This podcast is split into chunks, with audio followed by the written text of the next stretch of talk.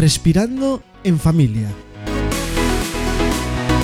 Un programa educativo ameno y divertido. Dirigido por Maribel Arias y presentado por Manu Alonso. Te descubrirá ese lado imprescindible de la salud. La fisioterapia respiratoria.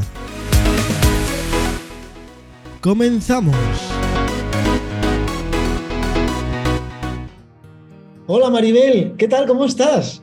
Eh, Hola Manu, muy buenas, muy buenas, que tengo ganas otra vez aquí de, de dar la lata y, la- y aprender algo nuevo. A ver qué Madre sale. mía, el que aprendo cosas nuevas soy yo, que, que con esto de la, de la fisioterapia respiratoria a mí me está alucinando y con lo curioso que soy, pues cada día me apetece más hacer más programas. La verdad que sí. Y es que, bueno, no damos abasto, tanto tú como yo, pero es que yo ahora hubo un pico tan fuerte de bronquiolitis, que fue lo que habíamos hablado en capítulos de antes, que es que no daba, bueno, de bronquiolitis y de gente mm, adulta también, que es con bronquitis, mm, episodios de gripe muy, muy fuertes. Entonces, claro, no he dado a más de mí. Claro. Además es que acertamos de pleno con ese pico tan grande de la bronquiolitis, ¿eh? que coincidimos en la misma semana haciéndolo y bueno, fue bestial el feedback que, que hubo por ello, ¿no? No, y además que, claro, eh, o sea, el UCA mismamente creo que estaba a rebosar. La UCI pediátrica era tremenda, Cabueñes también, o sea, todo lo que son zonas así más urbanas estaban que no daban. Y se adelantó. La bronquiolitis suele darse un poquito más adelante, pero pues, este año vino así. Y además dicen que en Navidad va a llegar el pico más alto de gripes, de COVID, de, o sea, que va a ser una Navidad un poco, un tanto enferma, ¿no? Claro, sí, entonces por eso hacer un poco ahora también mm, recordatorio de que estamos por aquí, hay medidas, hay, forma- hay otras herramientas ¿no? para evitar contagios, riesgos, complicaciones.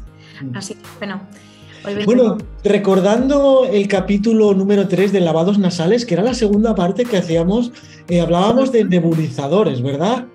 Eso es, sí, lo mencioné así por encima y dije, no me enrollo porque si no ya se alarga demasiado. Entonces, hoy quería enseñaros esto en, el, en este programa, ¿vale? Hablar de los nebulizadores, porque muchos papis en consulta, e incluso los pacientes adultos, eh, los estoy recomendando un montón para casa, ¿vale?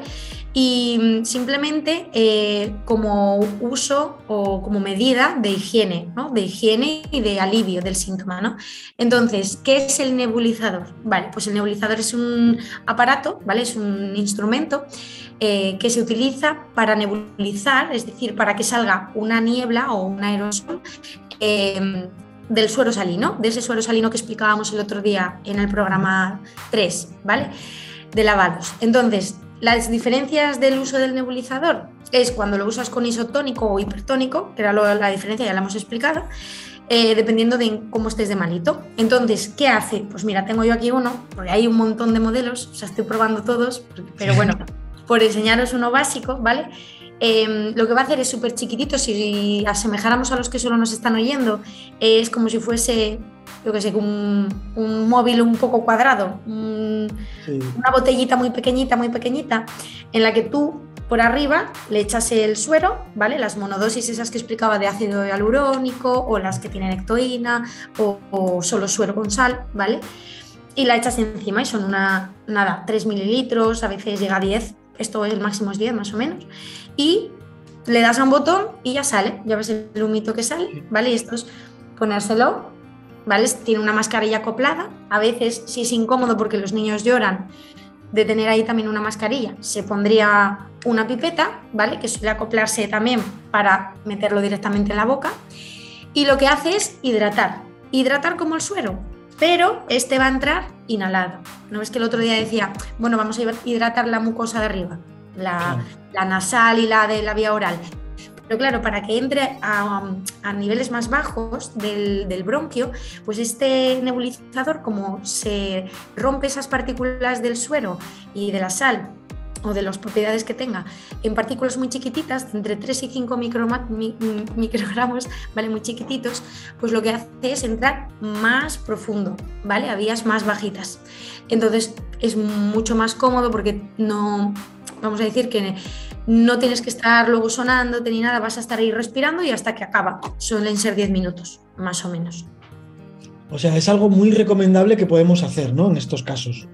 Es recomendable cuando, por ejemplo, tienes una patología de, bueno, una bronquitis, ¿vale? En episodios así que hayan tenido igual una infección respiratoria, ¿vale? Porque va, ¿qué va a hacer esa nebulización?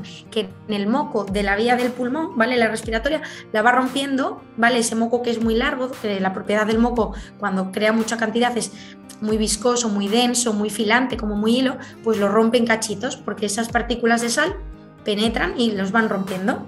Entonces, vamos a decir que te alivia el síntoma porque no estás tan cargado, no te notas tan cargado y así eh, gestionas mucho mejor la forma de, toserlo, de, de, expectorarlo, de echar el moco para afuera, ¿vale? para, hacernos la idea. Y los niños, incluso pues eso en la vía alta, pues también le va a drenar, ¿vale? Sobre todo para niños que hacen mucha otitis, también que tienen mucha en la nariz, ¿vale? Eh, catarro de vía alta, pues también le ayuda a drenar lo de arriba.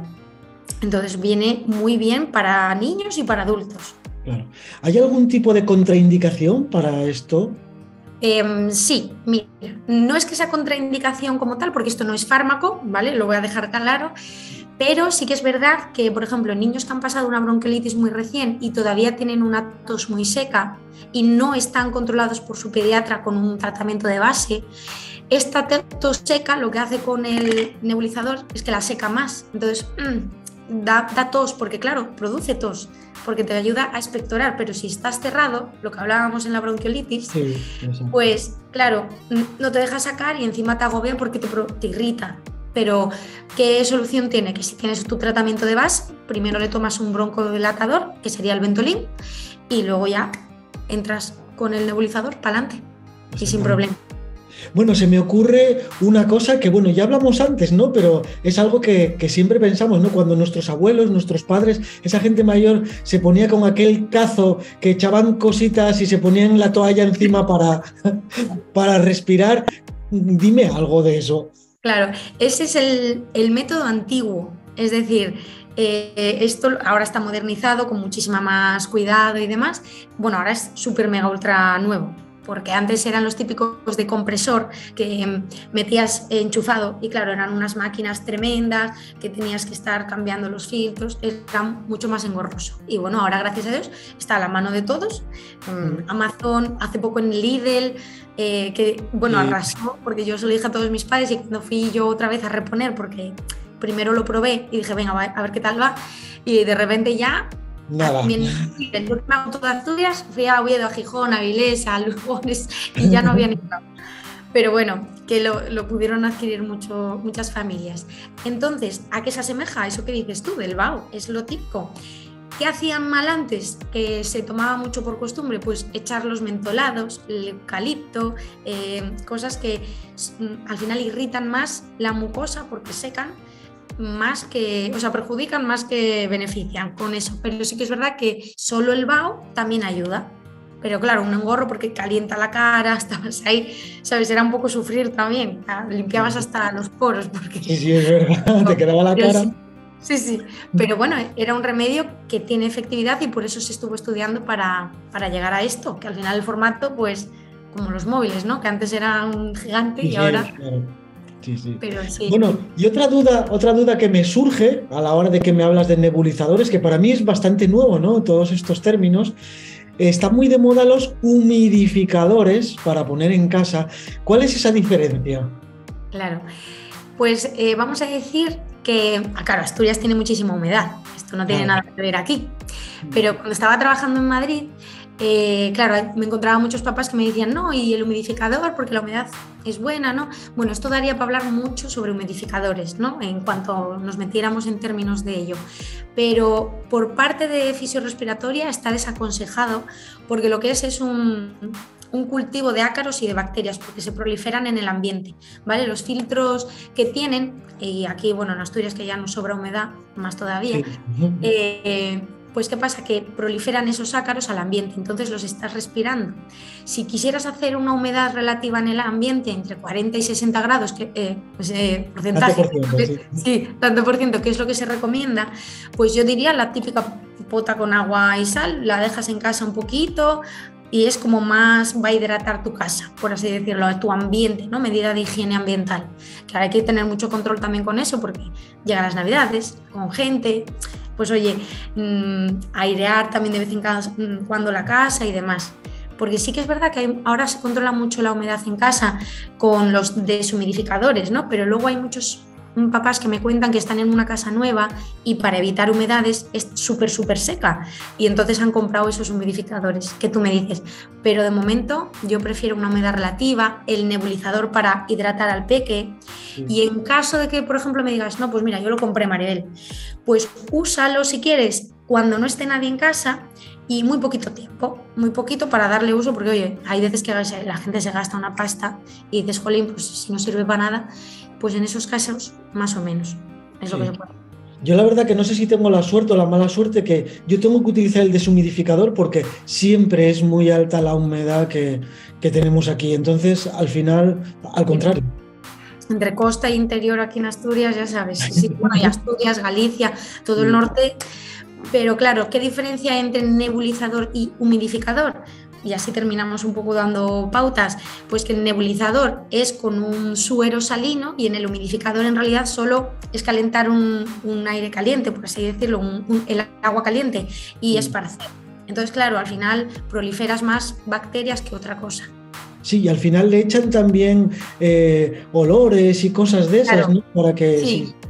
Y luego están los típicos ambientadores difusores, que también hay una mezcla ahí, que si eh, tiene aceites esenciales y tal. Y bueno, mm. hay veces que algo natural, pero ya te digo, no directamente en una persona con patología ya allí, por ejemplo, un EPOC o un asmático, porque mm, si hay asmáticos que hasta con perfumes se irritan, ¿sabes? Hay alergias mm, muy irritativas, muy, muy cerradas, entonces evitar todo lo que sea artificial, aunque por muy natural y esencial y gotas de aceite y tal que sea, hay veces que no mejora, que no viene bien del todo. Claro, eso es como todas las cosas al final, ¿no? Hay cosas que son buenas, saludables y que vienen bien, pues a la mayoría de la gente o a quien no tenga ningún tipo de, enfermedad o ningún tipo de... y a otros no, ¿no?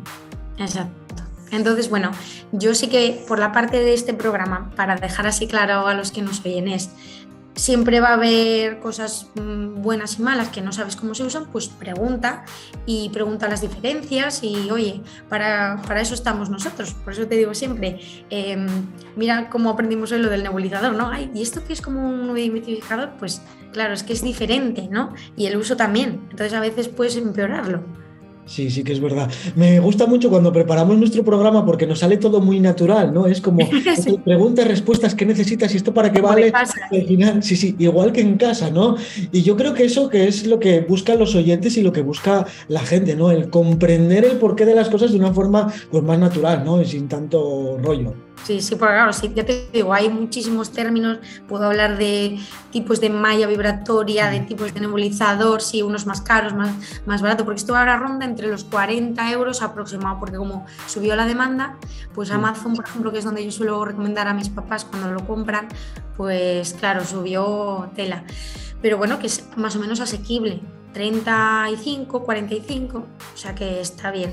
Que, por ejemplo, alguien que tenga así un catarrito, también te viene bien, que se lo compras para el niño y luego te lo pones tú, pues genial, porque se limpia muy fácil, las instrucciones se sacan, echas agua, o sea que está muy bien. Yo la primera que lo voy a usar, porque tengo la voz que si hablo un poco por encima, ya, y mira, para hoy ya me va a venir estupendo. Así que mientras tanto, 10 minutitos y, Bueno, Maribel, ¿cómo nos podemos poner en contacto contigo? Pues eso, para cualquier duda o sugerencia que te quieran hacer.